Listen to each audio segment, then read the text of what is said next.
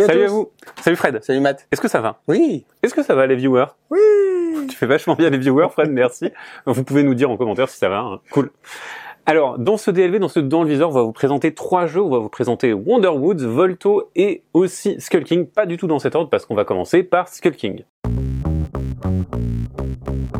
Skull King, c'est un jeu de pli inspiré de la mécanique du whist qui Mm. vient d'être réédité. Et tu peux nous expliquer comment ça marche? Oui, je peux vous expliquer comment ça marche. Alors, donc, vous allez tout simplement recevoir un certain nombre de cartes en fonction du nombre de manches.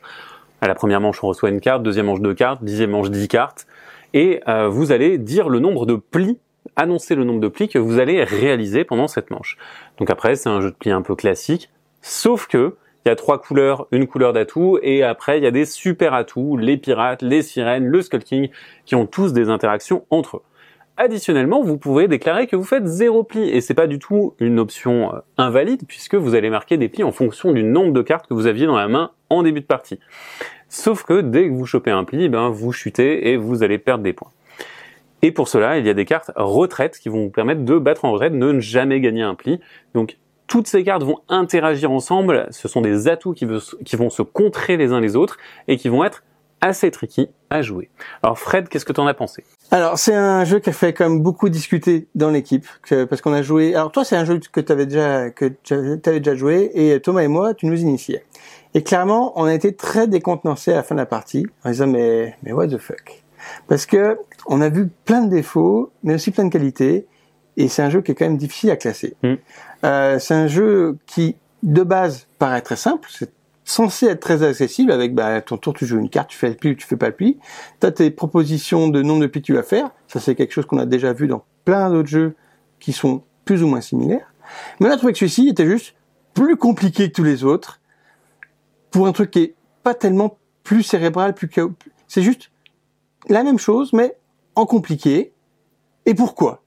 C'est une bonne question. C'est ça. Alors, la première chose que je peux te dire, c'est que déjà, effectivement, c'est un truc qui est vu, revu, re-revu.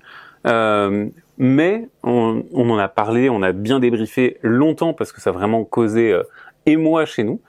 Euh, Skull King, c'est un jeu effectivement qui a plein de petits pouvoirs, qui n'a rien d'efficace. Vraiment, il n'y a pas le, le design n'est pas épuré, quoi que ce soit. Euh, il faut vous dire qu'il y a des pirates et euh, et des sirènes et le Skull King qui interagissent entre euh, de façon assez anarchique et que du coup le jeu va être anarchique et que de toute façon quand vous faites une mise et que vous avez deux cartes en main et qu'il faut annoncer faire 0, 1 ou 2 plis, ça va être anarchique, vous n'avez que deux cartes. Parce que et donc euh, imaginez vous jouez à 4, il y a 8 cartes dans le jeu sur un gros gros tas de, de plus de 50 cartes, il faut deviner combien de plis on va faire avec ça. Donc il y a un certain côté anarchique, mais en fait l'expérience elle se elle se joue sur le long cours déjà parce que on va faire 10 manches, on va passer de une carte jusqu'à 10 cartes, et le jeu il va être mouvant. On va commencer avec ces choses assez anarchiques, mais en même temps c'est facile de prévoir qu'on fera zéro pli. Et à la fin, quand on va avoir 10 cartes, eh ben, le jeu il va être plus dur à lire parce que ben, on va avoir quelques atouts, on va avoir quelques signes, une langue par là, une coupe à un autre endroit, et donc forcément on va avoir plus de difficultés à mener la partie. Donc il y a des prises de risques qui vont être différentes à chaque fois. C'est ça. On commence avec un jeu très chaotique. Et plus ça va, plus on va avoir de la maîtrise et un petit peu de, on va pouvoir sentir ce qui va se Mm. passer ou pas se passer.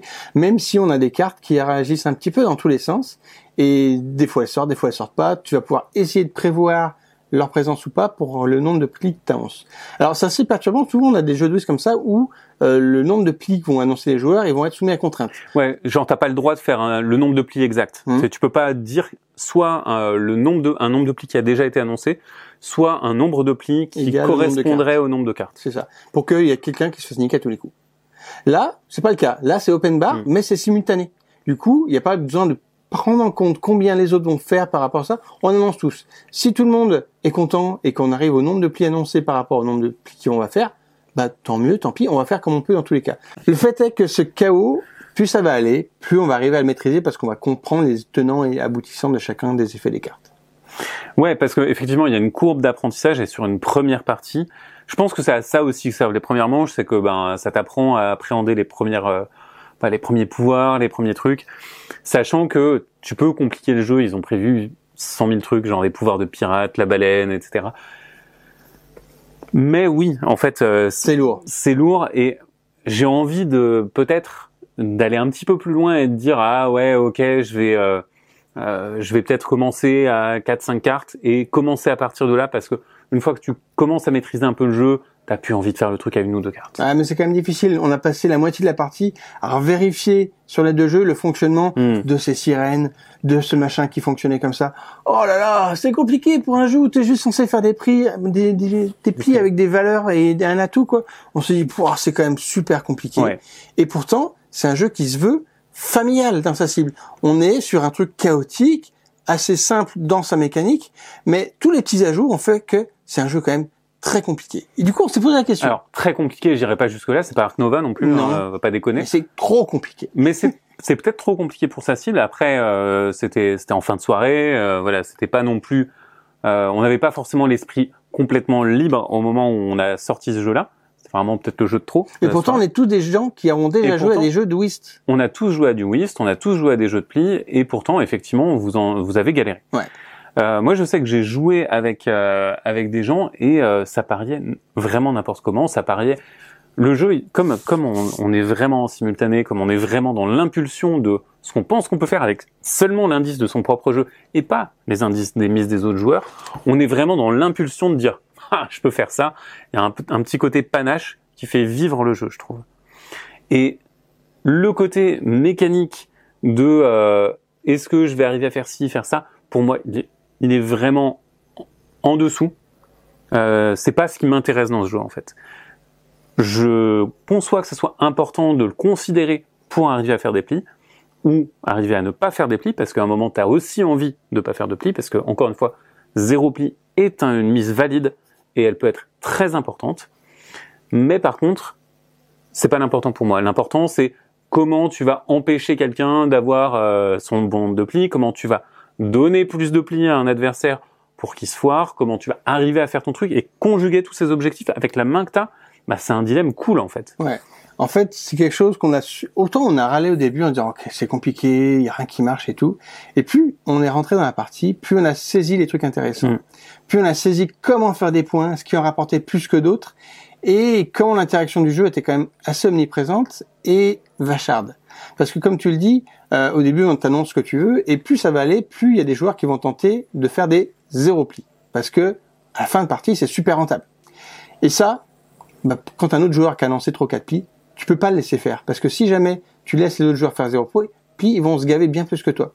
Donc tu vas te sacrifier et faire la connivence avec les autres joueurs en disant, on peut pas le laisser faire 0 pli. Ce pli-là, tu le veux, je le veux aussi, mais on va essayer de mettre des trucs tout pourris pour qu'il le récupère quand même et qu'il foire son zéro. Et cette connivence entre les joueurs, qui sont des concurrents tout le temps, elle fait qu'elle apporte un truc super agréable au fil de la partie. Ouais, et, euh, et en fait, je pense que vraiment, c'est un jeu de pli, c'est un bon jeu de pli dans le sens où c'est un jeu de pli qui a une courbe d'apprentissage. Hmm. C'est un jeu qui sait te récompenser quand tu sais maîtriser son chaos, mais ça fait que l'expérience de la première partie, elle est naze. Ouais. Elle est dure, elle est chaotique, et tu l'apprécies pas forcément, t'apprécies pas le jeu forcément à sa juste valeur, Hmm. parce que tu as besoin de sentir comment va évoluer le jeu, de sentir les enjeux du jeu et qu'ils sont pas immédiatement perceptibles. Et la raison pour laquelle je me suis dit que ça allait fonctionner et que ça n'a pas fonctionné, euh, c'est que en fait, les premières manches, quand on a euh, une, deux, trois cartes, bah en fait, on a un nombre de plis très faible, mais du coup, effectivement, on a un jeu chaotique, mais on apprend à gérer les enjeux.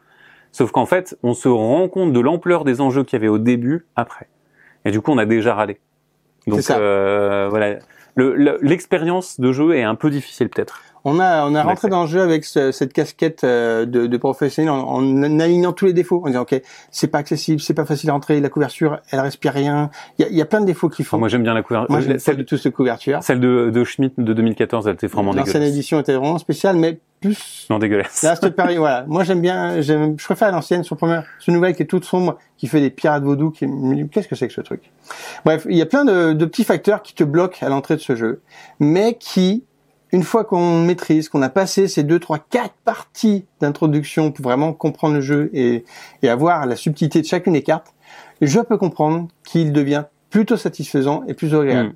Mais c'est du coup difficile de proposer ça à un public auquel il est destiné, qui est un public familial, familial plus, pas tellement plus, Sauf pas des gamers. Sauf s'ils sont grave motivés par les jeux de pli. Ouais, et encore, il faut quand même qu'il passe ces premières étapes. C'est pas évident, mais voilà. Je pense que c'est un jeu qui se dessine à être joué en famille par des gens qui ont pas 50 000 jeux, qu'on ont un qui aime bien un jeu de et qui vont y retourner et qui vont apprendre à l'apprécier petit à petit et qui vont y retourner et se faire bien Mm. plaisir parce qu'ils le maîtriseront au bout plusieurs Et, et ils auront du contenu en plus parce qu'ils auront les pirates spéciaux, ils auront la baleine, ils auront plein plein de trucs à rajouter.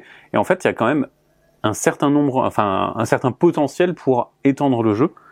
À noter que dans la partie qu'on a joué, on a joué à la version classique au niveau du scoring, mais il y a une version un petit peu plus, euh, un petit peu plus coolos qui fait perdre moins de points euh, si tu rates. Mm. Voilà. Il faut savoir que nous on a joué en mode hardcore traditionnel, quoi. Voilà, donc finalement, une grosse porte d'entrée, un petit peu, ouais, une marche un petit peu haute Une pour petit dans le jeu. Mais une fois qu'on est rentré dedans, je pense qu'il peut pas, il peut vraiment être apprécié par un public qui est plutôt familial. Ok, ben on va passer sans plus attendre au deuxième jeu et le deuxième jeu sera Volto. Allez, on passe tout de suite à Volto, qui est un jeu tactique stratégique où on va se croquer les pièces, un petit peu comme les échecs. Oui, alors c'est un jeu déjà dans lequel on a 10 pièces chacun et elles se font face à face comme aux échecs. Cependant, vous êtes le seul à voir les, les mouvements des pièces et la nature de vos pièces. L'autre ne verra que vos masques puisque ça se passe pendant le, carnaval vénitien. Et donc vous allez euh, avoir trois conditions de victoire dans Volto. La première, c'est d'amener votre prétendant dans le palais adverse. Dans ce cas-là, vous avez immédiatement gagné. Si on vous mange votre prétendant, vous avez perdu et votre adversaire a gagné. Et on a également deux pièces qui vont, qui vont avoir une fonctionnalité un petit peu particulière. Ce sont les demoiselles. Et si on vous les capture, eh ben en fait c'est bon pour vous parce que non seulement vous vous débarrassez de la pièce qui vient de la capturer, mais en plus si on vous capture votre de- deuxième demoiselle, vous avez gagné la partie.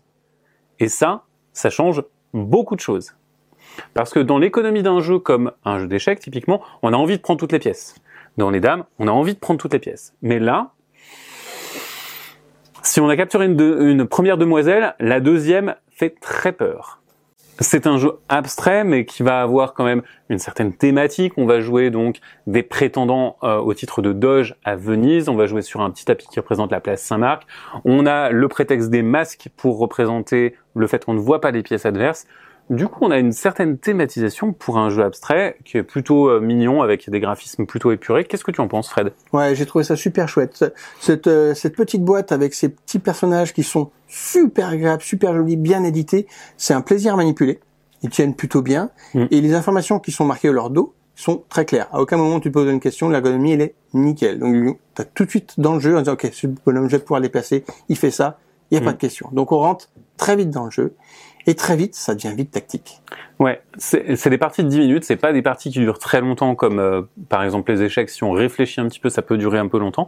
Ici, en fait, le, euh, le fait de pas connaître va de toute façon inciter à avancer et comme on a envie d'avancer pour aller au palais adverse avec son prétendant, on a tendance à lancer ce mouvement même avec nos autres pièces pour bah, capturer des pièces, récupérer des leurs, etc.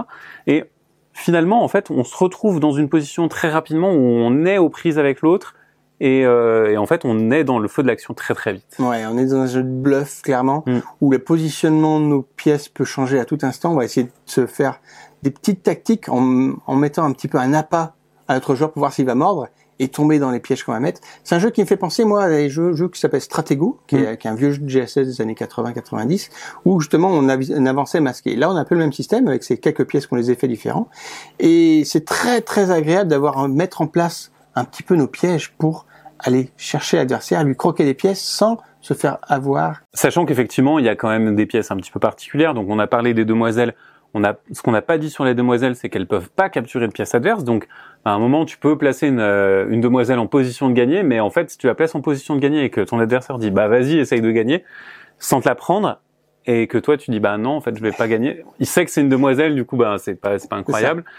Euh, donc, on a, il y a plein de, plein de petites subtilités comme ça, ou un garde qui ne fait qu'avancer tout droit, mais qui peut avancer d'autant de cases qu'il veut, donc peut-être que vous allez faire 1-1, et puis après trois cases. Ça va surprendre un petit peu, il va y avoir des, euh, bah, des, Des coups fourrés. des coups fourrés, des petits mouvements un petit peu, euh, un petit peu rigolos quand même. Euh, on prend son plaisir, un malin Ouais. plaisir. Euh, on a fait une partie où j'avançais toutes mes pièces en diagonale et Fred se dit mais attends euh, il a quand même euh, les nobles qui avancent droit quoi. Et ouais, j'étais en diagonale, euh, tout tout allait bien, j'étais j'étais droit dans mes bottes et C'est ça. On passe son temps à. Alors ça, il y a beaucoup de mémoire dans le jeu parce que Ouais. tu essayes de te rappeler quels ont été les coups qu'ont fait les adversaires. Est-ce qu'il avance toujours en diagonale? Parce que si jamais il y en a un qui change de système, c'est que c'était pas finalement son truc imposé et que c'est potentiellement soit une demoiselle, soit le roi adverse. Donc tu essaies de te ça, mais en plus, tu essaies de te rappeler ce que tu as imposé à tes propres pièces pour piéger l'adversaire. Ouais. En disant, on va faire lui, depuis le début, je, le je déplace tout droit, parce, donc il va prendre que c'est un noble, mais finalement, c'en est pas un, c'est une demoiselle, donc il faudrait qu'il me le croque. Donc faut pas que je change de chemin au fur et à mesure. Donc il faut se rappeler de ce qu'on fait, de ce que fait les autres et tout. C'est une composante mémoire sans non plus être un memory, on n'est pas du tout là-dedans. C'est une composante qui permet de mieux jouer. C'est ça, c'est pas, c'est, c'est effectivement comme tu dis, euh, un élément de compétence du jeu et pas un élément nécessaire au jeu. Euh, mais clairement, en fait, on se retrouve assez vite dans la situation où on a envie de bluffer. Et donc, pour bluffer, il faut se souvenir un petit peu de ce qu'on a fait et, euh, et voilà, tendre un piège. Après, c'est toujours une grande question, le bluff. Euh, je sais qu'il y a des joueurs qui détestent ça parce qu'ils n'y arrivent pas. Euh, là, comme il n'y a pas de composante vocale, qu'on déplace juste des pièces, Exactement. C'est le jeu qui bluffe, c'est pas c'est Ouais. pas les personnages. Donc Mm. c'est pas un vrai jeu de bluff. On est vraiment dans le, je fais un coup qui est un coup de bluff, mais ça se laisse pas transparaître. c'est pas c'est pas l'humain qui bluffe, c'est C'est c'est c'est les pièces du jeu qui bluffent. Donc effectivement, ça décomplexe un petit peu les gens qui ne savent pas mentir ou bluffer euh, à l'oral. Et donc vraiment la bonne idée du jeu, c'est ces demoiselles, parce qu'elles twistent tout. Et la preuve, quand tu m'expliquais le jeu, je me de me réexpliquer le système de demoiselles parce que j'y croyais pas. C'est super rare d'avoir un jeu dans lequel si tu te fais prendre tes personnages, tu gagnes. Et c'est perturbant. Et le jeu pourrait très bien exister sans ces personnages, juste avec le roi et on se déplace et ce serait complètement euh, classique. Mais ces deux personnages des demoiselles que tu cherches à te faire croquer en le faisant un leurre, ça te rapporte une tension et un plaisir de jeu qui est assez ouf. En fait, ce que je trouve de très intéressant avec les demoiselles, c'est qu'elles viennent renverser la dynamique habituelle des, euh, des jeux de ce genre. Parce que normalement, ben, aux échecs, tu as intérêt à prendre toutes les pièces que tu peux, parce que tout simplement, tu manges de la valeur et des possibilités à l'adversaire. Ici, quand tu commences à grignoter, tu, tu libères de l'espace à ton adversaire. Déjà, tu te dis, bah peut-être qu'en fait, j'ai pas envie de trop lui libérer d'espace, même si tu t'en libères pour toi aussi. Donc globalement, ça reste quand même assez intéressant de manger. Mais dès que tu lui manges une demoiselle, ben t'es à 50% de la défaite. Et tu perds ton, ton personnage. Et tu perds ton personnage. Donc tu as perdu un personnage que tu as avancé. Euh, L'adversaire voit ce que c'est. Enfin, c'est vraiment le désastre quand ça arrive. C'est pas pour autant que tu as perdu. Non. Et ça, c'est assez incroyable. C'est que T'es encore dans le jeu, mais t'as l'attention maintenant. tu es en tension. Tu as perdu ta, une vie sur deux. Mais Ouais. par contre, euh, ben, Donc tu vas peut-être changer d'axe plutôt qu'essayer de croquer à tout va. Hmm. Tu vas essayer d'amener ton roi au bout avec une petite technique euh, en mangeant ceux qui sont au passage pour te protéger. Bref, c'est c'est un jeu qui a plein de petites tactiques différentes. Ouais. Où tu peux jouer de plein de manières différentes et qui est quand même vraiment malin. Dernière chose qui est hyper cool et qu'on a assez peu exploité dans nos parties, c'est qu'en fait, on met en place notre euh, stratégie en mettant en place, donc c'est-à-dire qu'on prend nos pièces et on les organise comme on veut. Ouais. C'est-à-dire que si on veut, on peut mettre son roi devant, l'avancer en premier, y aller open bar, c'est gratuit, ou alors on peut le mettre vraiment au fond dans un coin. Mais voilà, on peut créer des situations dans lesquelles on est vraiment dans un jeu euh, assez libre et, euh, Et hyper, asymétrique, du et coup. as- et hyper asymétrique. Mais on ne sait pas. puisqu'on on ne sait pas. On ne sait pas Et, comment et le ça, c'est vraiment hyper agréable à jouer. C'est ça. Hmm. Donc voilà, belle découverte. euh, alors faut aimer quand même un petit jeu abstrait, hein, parce qu'on est sur euh, quelque chose un petit peu cérébral, un peu mécanique, mais c'est pas compliqué. C'est un jeu qui est plutôt léger, qui est très accessible. Tout est tout est lisible sur sur les icônes. Donc euh, hum, franchement, allez-y. Pour euh, si vous n'êtes pas très à l'aise avec le jeu abstrait, je pense que ça peut être une belle porte d'entrée, parce que tu peux pas prévoir quatre coups à l'avance. Tu fais vraiment à tâtons. Et finalement, ça peut libérer quelques frustrations qu'on peut avoir par rapport à ce type de jeu-là.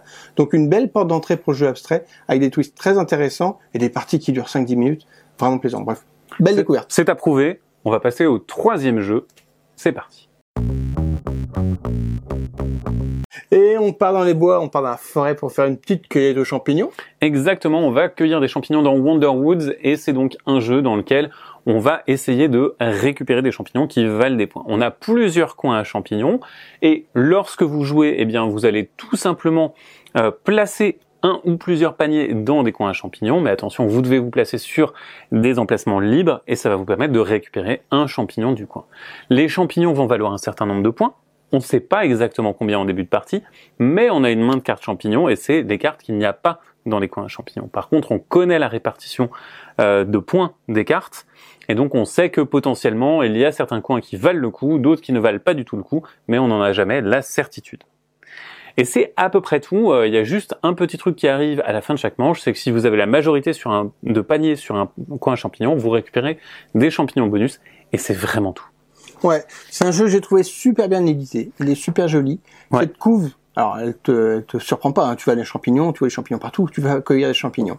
Et quand tu ouvres la boîte, t'as tes petits champignons, les petits paniers, tout est super coloré. Moi, ça m'a donné super envie de jouer.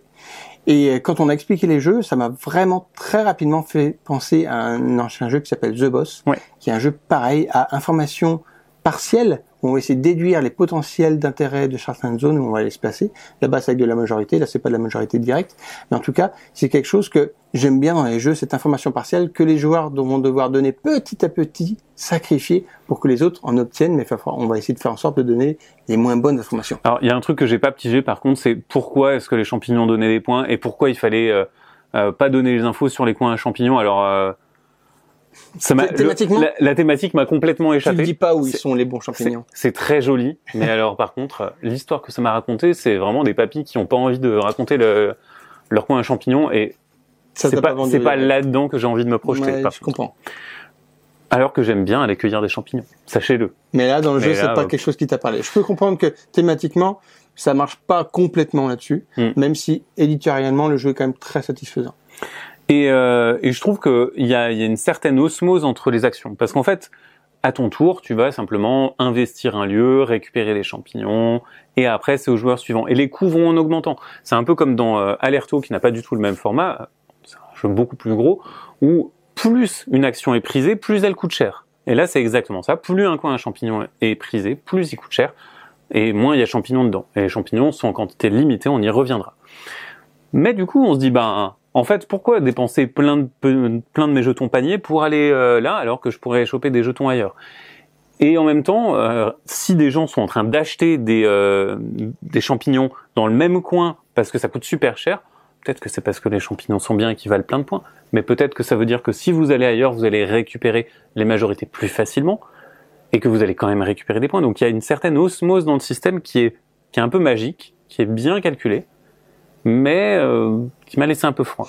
En fait, on alterne entre la tactique, le hasard, la déduction, le bluff Et l'opportunisme. et l'opportunisme. On a plein de paramètres Mm. comme ça. Et, euh, et ça a un côté sympa. Moi, j'aime bien avoir à, aller chercher le potentiel meilleur coin à champignon, tout en laissant penser aux autres que c'est celui-ci, mais pas vraiment avec des petits coups de bluff. Mais euh, là où le jeu m'a un petit peu laissé euh, un petit goût bizarre, c'est que on va pas forcément jouer le même nombre de coups avec tous les joueurs. Étant donné qu'on va devoir dépenser les paniers pour aller chercher les champignons, au début les coins sont pas très prisés, on peut y aller avec peu de paniers récupérer les champignons, mais plus ça va, plus les coins sont pris. Et suivant les nombres de paniers, de paniers qu'on a, qui va être fluctuant, on va pouvoir plus ou moins faire de tours d'action. Et quand on va aller dans un endroit où il n'y a plus assez de place parce qu'il te manque un panier et tu as besoin de trois paniers, tu n'en as que deux, tu joues pas ton tour. Ouais. Et ça, c'est une dur. frustration assez dure, sachant que les autres ont joué trois tours, toi tu n'en as joué que deux. Oui, après ça, le premier joueur tourne, etc. Et un truc qu'on n'a pas encore dit aussi, c'est que à la fin d'une manche, eh ben en fait, vous pouvez révéler une carte. Et quand vous voulez ré- révéler une carte, vous la placez dans le coin à champignon qui correspond. Donc vous révélez une info hyper importante pour tous les joueurs parce que ça va se compléter à leurs informations et euh, donc ils sauront une carte qu'il n'y a pas et qui, ne qui n'est pas présente, une valeur qu'il n'y a pas dans un coin à champignons. Vous faites ça pour récupérer un nouveau panier et donc une nouvelle possibilité d'action. Et donc, effectivement, comme tu le disais, le nombre de paniers qu'on a dans une partie, il va être fluctuant. Il y a des gens qui pourraient décider de ne pas révéler d'informations, qui ont des meilleures informations, et surtout qui vont faire des choix plus éduqués, mais qui auront moins de paniers. Donc, il y a vraiment une espèce de, un espèce d'équilibre à trouver. Mm. Et, euh, et si on pense être bon, bah en fait, euh, peut-être que la bonne solution, c'est de ne rien dépenser, mais pas tout à fait parce qu'en fait il y a cette question de majorité. Et donc on est toujours un petit peu tiraillé. Je trouve que pour moi ça a plutôt bien marché et que j'ai pas ce même reproche que toi à faire. Mais après on a le droit de pas être d'accord parce qu'on est des adultes. Et, euh, et je me suis toujours retrouvé dans des situations où euh, je savais que j'avais intérêt à faire une chose pl- plutôt qu'une autre. Et finalement il y a des moments où je me suis dit ah j'ai dépensé une carte, j'ai montré une info qui était nulle, mais elle était nulle par rapport à ma main, mais par rapport à la main des autres joueurs, c'était pile l'info qu'il leur fallait. On peut jamais donner une information qui n'est pas importante pour les autres. Et euh, d'une même manière, on peut parler un petit peu de ce main de départ, parce que finalement, on a des mains qui sont complètement asymétriques, complètement hasardeuses, et un joueur peut se retrouver avec des informations super intéressantes, là où d'autres n'ont rien de pertinent pour pouvoir arriver à déduire. Qu'est-ce que toi, ça t'a fait C'est pas tout à fait vrai dans le sens où il y a une certaine moyenne. Et par exemple, si tu as que les valeurs moyennes en main, tu sais où ne pas aller pour avoir des valeurs moyennes, parce que bah, le pari va être haut ou bas. Si tu as que des valeurs élevées, bah, tu sais où ne pas aller, parce que euh, bah, les valeurs moyennes ou basses, y sont. Et si tu as que des valeurs basses, ben en fait, euh, tu sais où aller. Bah, disons qu'on a un joueur qui s'est retrouvé avec trois informations sur un coin champignon, dont deux qui étaient les plus grosses cartes, donc il savait que ce coin était pourri. Hmm. Et il lui restait une autre information sur les trois autres coins champignons, donc finalement, il était un petit peu perdu de savoir où est-ce qu'il pouvait vraiment aller. Donc ça, ça crée une petite dissonance en démarrage en disant, bon, moi, il va falloir non pas que je fasse avec ce que j'ai en main, mais vraiment que je sente par rapport à ce que font les autres joueurs, quel est potentiellement le meilleur coin et aller prendre l'aspiration derrière. Moi, ce qui m'a plus gêné, c'est la dernière manche. Ah oui. Parce que la dernière manche, en fait, il y, a une- il y a une quantité limitée de champignons. Euh, Vous savez, hein, les coins à champignons, c'est pas, euh, Pas fini. c'est pas infini. Et là, c'est clairement le cas. Il y a un moment où on s'est retrouvé, ben, il y avait plus grand chose à faire parce qu'il y avait plus beaucoup de champignons. Et donc, euh, ben, en fait, euh, le jeu, il finit un peu Ouais, en flop. c'est ça, Et, euh, et on s'est pas senti euh, hyper euh, satisfait de cette fin de partie. clairement. Autour de la table, on se regardait un petit peu en chien de faïence en se disant, ben, Il y a peut-être une manche de trop. y a-t-il une manche de trop? Et effectivement, je pense qu'il y a probablement une manche de trop pour euh, qui est là peut-être pour rajouter un petit peu de corps, un petit peu, mais ça rajoute pas assez. Enfin, ça fait retomber la tension et du Ouais. coup, c'est peut-être pas une bonne chose. On était un petit peu déçus par ce Ouais. dernier manche où, euh, ben, finalement, aucun joueur n'était satisfait. On se place vite, il n'y a plus de champignons, on va se placer sur ceux qu'on sait qui sont pas terribles.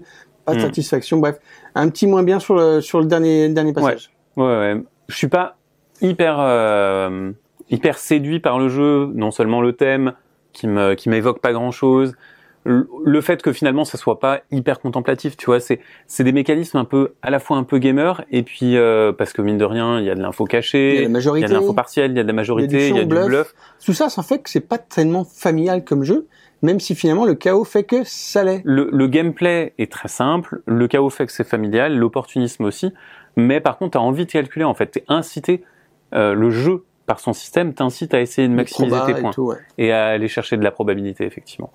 Donc, voilà, le jeu est un peu, j'ai l'impression qu'il est un peu tiraillé, et le design n'est pas, euh, il n'est pas hyper propre dans le sens où il, il essaye de t'amener vers des endroits qu'il peut pas satisfaire. Ah, je suis d'accord. On a eu du mal à vraiment cibler quel était, quel était vraiment le public à adresser avec ce jeu-là, parce que un petit peu trop gamer, mais des trucs un peu trop chaotiques, euh, pas évident.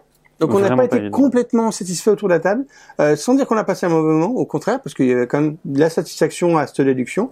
Donc euh, on a clairement plutôt apprécié ce parti, mais avec des côtés qui m'ont dit, bah, il y a des choses qui nous gênent quand même, quoi. Effectivement, bah voilà, tous les jeux ne peuvent pas nous marquer en positif, hein, c'est bien dommage.